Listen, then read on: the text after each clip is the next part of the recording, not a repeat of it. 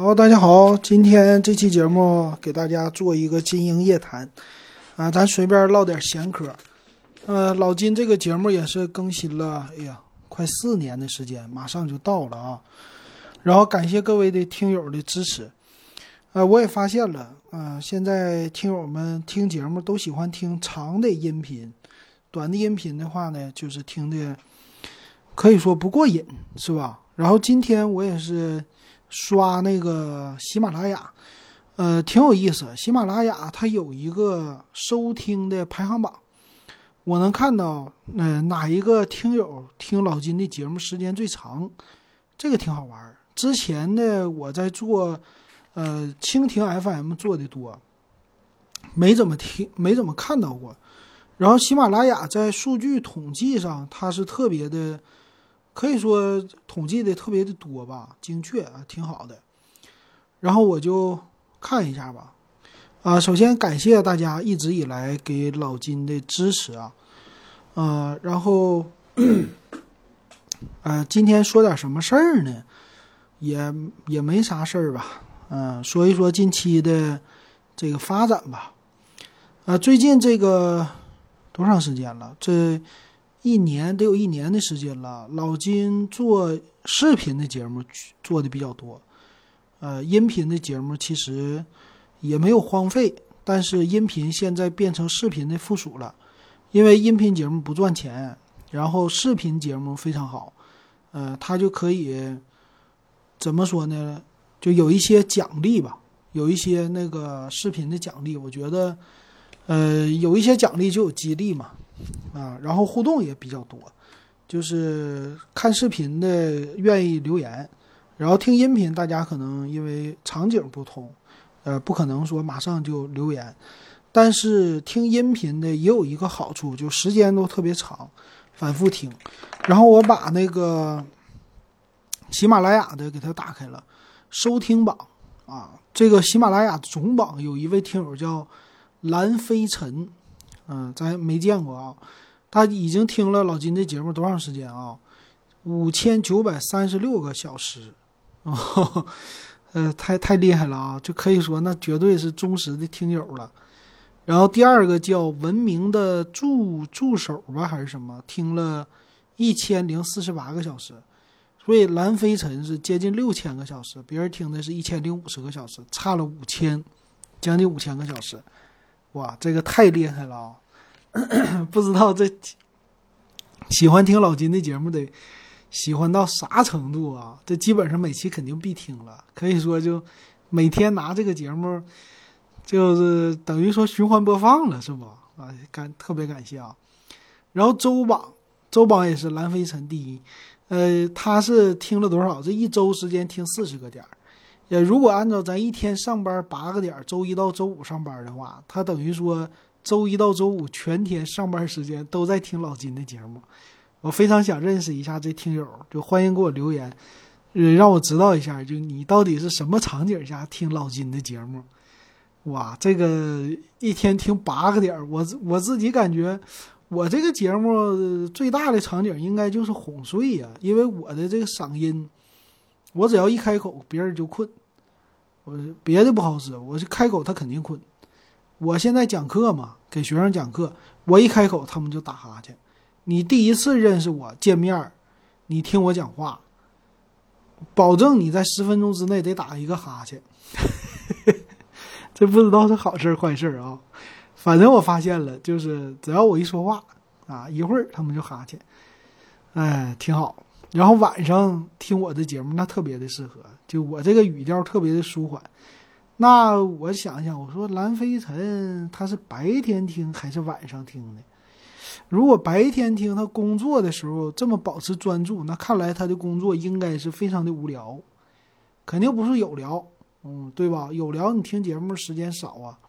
无聊，无聊的时候可能是重复性劳动，可能听节目啊，要么呢他就是晚上听，晚上呢那就好说了，晚上听八个点那就是纯粹的哄睡，也就是呢可能睡眠不好，啊，晚上呢开着老金的节目，这这哥们儿啊，那个老金他天天的嗯聊数码，聊这玩意儿吧，反正也行。啊，也是我感兴趣的，说说手机呀啥的。再有一个呢，老金这人啊，说那些数码，净说参数，参数最无聊。哎，听着这个我就能睡着，好嘛，我睡觉一天八个点儿啊，我给这个 晚上的时候打开，到第二天早晨一直放他的节目，特别的舒缓，陪着我入睡，是不是？是不是这场景啊？一天八个点儿。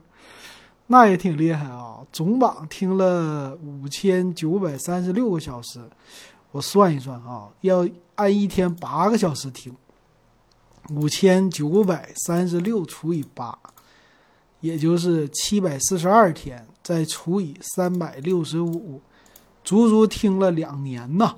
哎，这两年的时间啊，每天听，那几乎我这节目从开播到现在。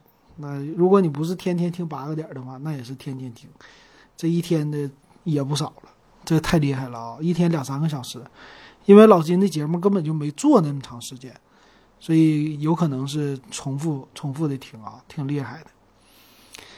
啊，还有一些听友啊，都非常的感谢啊，就比如说，呃，总榜里边还有叫寺庙就是家，慈者一一撇一捺幺八零七四二二。笨笨，幺八六二三幺八，靓仔，周龙，张驼还是舵，低调做人，千里马英语，千里马英语怎么？这大哥是做英语的吗？千里马讲故事还听我节目是吧？挺厉害。王盼，然后一些听友没有名的哈，低调低调做人，刚才说了啊，还还有谁呀？啊，就没了。后边他就一直重复的了这个榜单，所以感谢感谢大家的支持啊，老金，这个呃做节目挺不容易的，然后有这么多人的收听，确实非常的感谢。呃，说一说什么呗？近期发生的一些事儿啊，就没事儿的闲聊。当然，我音频节目我也发现了，收听的粉丝已经固定了，就这些人了啊。然后收听量的话，增长已经没有过快了。我也是三天两头想起来就做节目，然后其实最近我节目更新少，是因为没什么新产品发布，然后我没新手机没新电脑，我就不说了，我就去录录音频去了，所以我还是得来一波。你如果想看我最新的，我视频现在啊做的比较多，你关注我抖音呐，呃，我现在主做的是。主做的是今日头条、西瓜、抖音，这个我是上传一个西瓜，这三个平台都更新，还有 B 站啊，B 站几乎是每条视频都有。现在最全的音呃视频应该是今日头条或者西瓜，抖音有的时候不放，抖音是放竖着的视频。这三个平台，今日、西瓜、抖音。B 站四个平台各有千秋，有时候是互补的，啊，就是因为有的它上传就不让上了，然后我有时候单独会为抖音拍那个竖屏的小视频，呃，就简短的。所以呢，大家如果你喜欢听我的音频，然后也想看我本人，这两天我做了几期短的，就十分钟的或者两三分钟的，我做横屏，我的视频、音频我都放一样的内容。啊，就是我本人在这说，然后听着音频的声一样，啊，就是有这样的。这是我今年的一个，呃，也算是一个目标，一个调整吧。做视频做的会更多，因为视频给收益嘛，给个两三千的收益，也比这音频平台一分钱不给强，是吧？嗯，还是有动力的。然后说点什么事儿呢？最近很火的一件事就是 Windows 十一，Windows 十一呢。哎呀，这两天这更新的真多呀！哎，说来说去的，其实就是大家就讨论的热点。其实啊，呃，这东西还没有真正的发布，刚刚有一个预览版。呃，Win 十一呢，它的样子改变挺大的，比 Win 十大。嗯，菜单放在中间了。我估计啊，它这个预览版是挺好的，但是能不能真正的就是放在中间，这不好说。啊，大家有人说我喜欢开始菜单放在左下角，你放心，它肯定能放在左下角。我估计它是有设置的，虽然说我没安装啊，我也懒得去安装这 Win 十一了，就是不愿意折腾了，每天上班太累。呃，那个为什么放在中间呢？中间可能是更好看，然后有一点像什么平板，我估计放在中间是平板模式，啊，放在左下角还是日常的电脑模式，因为这种用户的使用习惯他不会轻易改变，这个改变的话成本实在是太高了，所以他官方肯定是先探探路。啊，这是一个，再有一个他说的 TPM 二点零，啊，这个很多的电脑不能安装。那什么是 TPM 二点零？我也录了一个小视频，我解释了，这东西就是一个安全的芯片。其实这个芯片在什么苹果的电脑啊、iPad、苹果手机啊，因为苹果自己家的设备嘛，他们都提前已经更新了。其实 Windows 之前也有的笔记本电脑也更新了，比如说 Windows 加的 Surface Pro 系列也更新了安全的芯片，但是呢，它之前没有广泛的报道，这次就因为说没有这芯片，你就不能装这个事儿引起的，大家才注重这么一个小小的芯片啊，这个事儿其实不应该，就是你怎么能因为说用户没有一些安全芯片，你就不让装这系统呢？那你还想不想活了？就就就就问一下微软，对不对？你这也太嘚瑟了。我用户我在乎你的什么 Windows 十一系统吗？谁愿意用啊？对不？哎，现在你很多用户就是 Win 七不撒手，就你给他装 Win 十，他买电脑第一件事说能不能装 Win 七，就连 Win 十都不愿意装。这一个破 Win 十，他家升级你知道费多大劲呢？就这么多年这个装机率。有一批死忠粉儿叉 P，我就用 XP，我不放手，对不对？这个这个现在还有一些人呢，就愿意用叉 P，升到 Win 七都是那在那家伙已经是非常难了。到了 Win 七呢，他已经觉得用的非常好了，什么用的都好，什么软件都行，而且现在很多软件还是支持 Win 七的。我为什么要升级 Win 十？对吧？Win 七的很多的界面已经非常好了。现在甚至 Win 十、Win 十一也好，都是反过来仿 Win 七，啊，就他们家不知道怎么回事儿。所以 Win 七那阵儿是说什么可以免费升级正版的 Win 十，你随便装个盗版系统，你可以免费升到 Win 十。所以从那阵儿开始，Windows 十已经不要钱了，就这样的了。好不容易大家哎这几年不愿意装，也装到了 Win 十。都已经习惯了，你又推出一个 Win 十一，啊，又开始玩个什么没有 TPM 你就不能装，啊，没有那个这个什么菜单不在左下角跑中间去了，开始，谁愿意用啊？对不对？肯定就没人愿意用了。那他家他不考虑吗？他这玩意儿发布新系统没人装没人用，他卖谁去？是不是？所以说这玩意儿，我觉得 Win 十一啊，甚至就还没出之前，我都能说它可能不能成功，它就废掉，就像那个隔代似的。因为微软家一直有隔代的这个历史，对吧？咱们从最早的开始，Windows 九五，哎，这个不知道咱们听友们肯定有用过的啊，但不知道用过的多不多。老金当年装 Windows 九五，兴奋，特别好用，是吧？呃，那个是全 Windows 的嘛，然后 Windows 就推出下一代叫 Windows Me，是，哎不对，Windows 九八，它推出过很多 Windows 九六我忘了啊，有九七、九八 Windows Me，那用啥呀？九七没人用啊，到九八有人升级，九八和九五长得很像，后来整个 Windows Me 没人用，啊。就是一升级用的人特别少，不好用。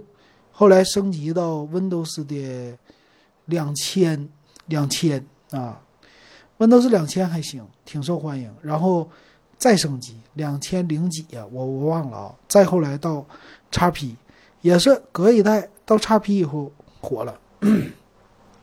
x P 以后是 Vista 吧，还是 Win 七？我忘了。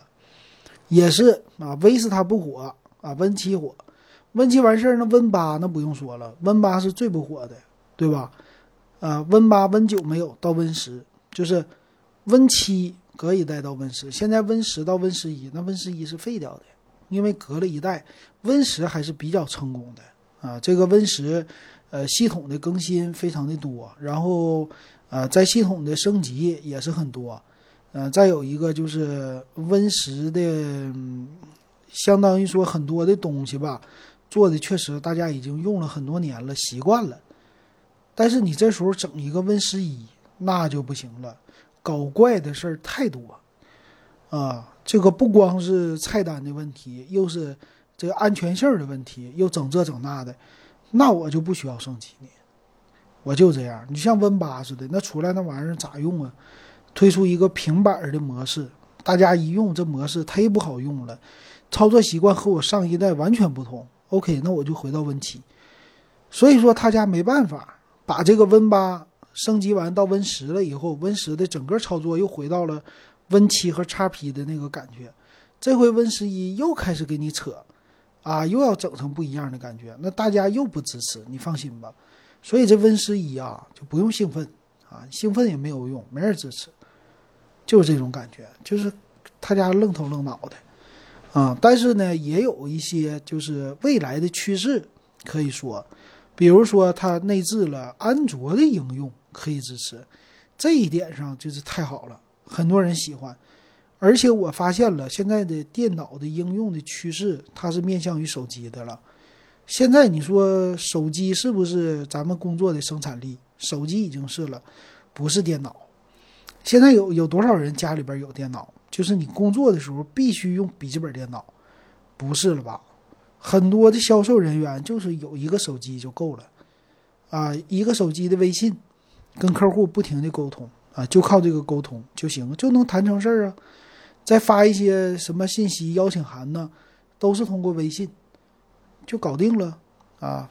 然后编辑一些呃那个资料，呃，Word 文档不多，编辑表格这些用手机呀，对吧？简单的表格用手机就搞定了。我我用电脑干啥？除非你专业人员，专业人员现在还有 Pad 平板，所以这 Windows 也看到。这个问题了，所以他们家支持安卓的应用的，可以让自己的在电脑上有大量的应用，就可以让别人用。但是呢，老百姓已经支持了竖屏的视频。现在这些网站，你像抖音，今这这几个星期吧，推出了网页版的抖音，也是让你能看横版视频呢，竖版视频。这一下子，很多用户就不刷手机，刷电脑了。但是呢，实际是电脑被手机改变了，所以现在 Win 十一它推出了安卓的应用，其实有大量的游戏呀、软件都可以用了。但是你办公的形式变成了竖屏，所以它推出一个就是把你的屏幕给你变成三个同时用，三个竖屏的窗口。所以在未来，你可能你的电脑它就是一个大屏幕，然后开多个窗口的，呃，像手机的应用一样，那挺好。这个办公效率反而提高了，啊，这个其实之前锤子家的 TNT 就做这件事儿了，只不过它死了没火，啊，然后安卓的手机模式，安卓一直做电脑模式也都没火，现在反过来 Windows 做手机模式，Windows 可能会火，为什么？大家这个生产力用着很舒服，我可以不可以多开微信，在 Windows 上可以多开，我能不能？这个这边刷的微信，那边刷的抖音，这边再刷一个快手，再刷一个什么，这多美呀，是不是啊？这个以后就用 Windows 电脑来解决了，这件事非常好。再有一个，它其实是为了未来这个 ARM 版的处理器，其实说是抛弃英特尔也不足为奇啊。它的应用商店支持安卓之后啊，你安安东西，你就直接可以安。那这个 ARM 的处理器，甚至微软家自己的处理器，以后用上，或者说用上高通的处理器，那是不是处理就原生支持了？所以这是一个趋势啊，这是微软带呃不是苹果带出来的趋势，微软现在已经开始跟了啊，这是好消息。呃，就未来我们用那个手机应用会越来越多，越来越广泛，以后开发手机应用的小的或者小程序的会越来越多。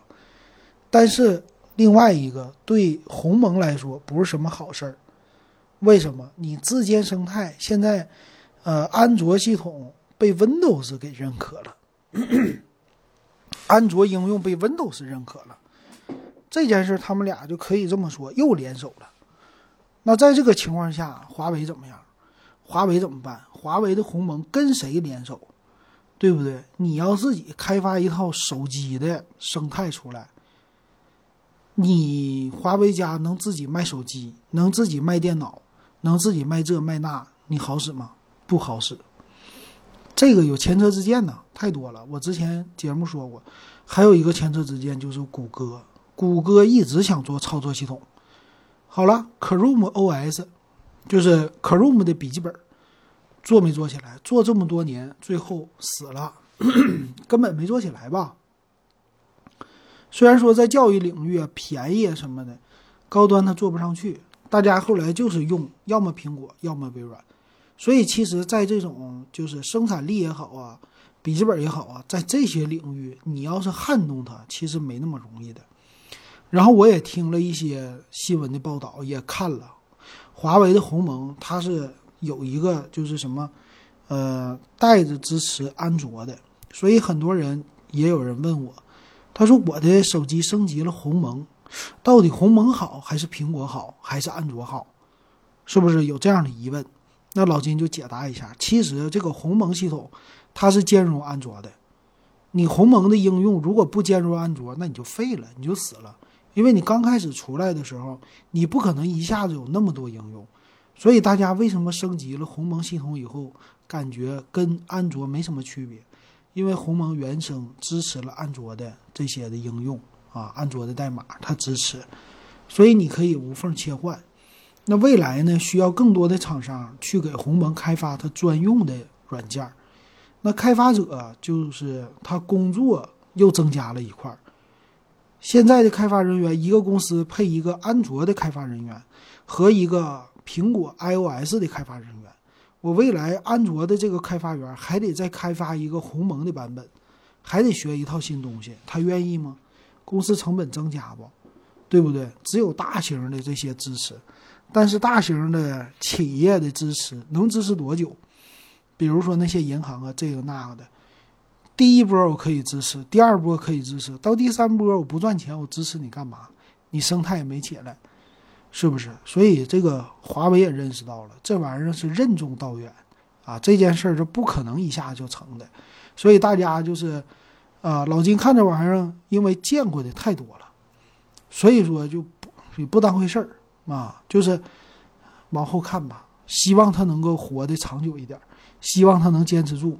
但是我们不用受这个自媒体啊这些的影响，一顿炒啊就觉得高大上了，这才就是小小孩儿啊，刚刚落地，行不行？你还得上学呢。再说，好好学习就完事儿了，对不对？那华为好好学习去做这件事儿，好好做啊，然后这个叫什么？韬光养晦，夹着尾巴做人啊，等到有一天咵一下就爆发了。就行了，因为现在他家的手机业务太受影响了，平板业务、电脑业务其实就在高端啊，你剩下再高的他上不去了，其实整个利润率肯定下降了，然后再分出去的荣耀，这就更不用说了。你怎么这一件事儿你不得这个趴下个三五年的，再重新起这个势头吗？是不是？这不好说的啊，就是。所以慢慢来，咱们作为那个消费者也是，你也慢慢来，你不用着急，啊，这个事儿真是急不得。那有人说了，我也想这事儿，你说安卓好还是苹果好？我跟你这么说啊，我我的感觉，作用这么长时间了，我还是觉得苹果的系统好。为什么这么说啊？啊，当然了，苹果系统呢也有问题。有什么问题啊？它现在很多东西已经没有自己特色了，学安卓了。但是，但是苹果的 APP 最大的优点在于安全性。苹果的 APP 的验证它是非常严格的，苹果有自己的这个验证的人员。你的苹果的呃开发完的东西，你提交到这个苹果的网站，就是开发员的开发人员的。后台提交上去之后，你的应用市场不能马上给你上，你得先进行一轮测试，就苹果公司自己的人给你测，测完了以后告诉你哪儿有 bug，哪有问题啊，哪个东西我不支持，不行啊，你自己还不可以私自设什么广告，广告太多也不行，只有我允许的广告平台这可以。完事儿你想收费，对不起，我还要抽成，啊，就这一系列的严格的东西限制了很多 A P P 的使用。当然了，苹果系统也有漏洞，呃，比如说越狱，你不越狱的情况下也能安装一些 A P P，它绕过了一些机制，比如说是，呃，这个以测试的名义，以这个开发人员的名义，啊，来授权给你安装一些呃小软件儿，啊，也也可能会诈骗，或者也可能会干嘛，但是不多，确实非常少，所以这是优点。再有一个，一些大的公司，他也不敢在苹果的 APP 里边做太多的手脚，太嘚瑟啊！你比如说咱们天天用的蜻蜓 FM，大家不知道有没有注意啊？我两款手机都有安卓平台，我打开蜻蜓我就特别烦，烦就烦在他家的广告，每次开屏给我五秒的广告，你五秒的广告有了也就有了哈，我点一下右上角跳过就完事儿了。但是呢，安卓的版本它把跳过给我整的特别的不好点，故意的，啊，就是为了让这个软件它运行的时候，这个呃广告能够完全的显示完，浪费我时间。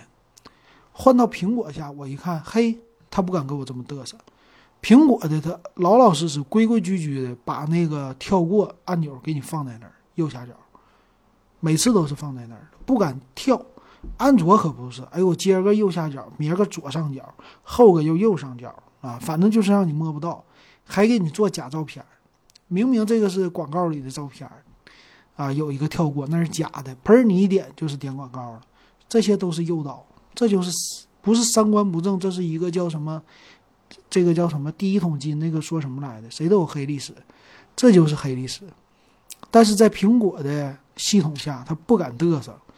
这就是很好的对于用户的一个帮助，对吧？他不会给我乱搞，这就是一个保障。所以你说苹果系统好还是安卓系统好？那很多的软件，你鸿蒙也好啊，你这个其他的应用市场也好，你是不是下载完了以后，在安卓系统下都有这些多多少少的问题啊？这个显示广告的问题。啊，然后付款的问题啊，乱七八糟的都有，多多少少的都有。当然，运行速度那就更别提了，是吧？所以当然了，这个用起来舒适度啊、省心程度啊，当然我首选苹果了。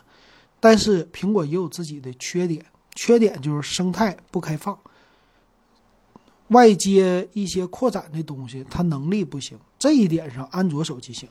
所以老金从做节目开始到现在，我都是双机配置，一个安卓系统，一个苹果系统。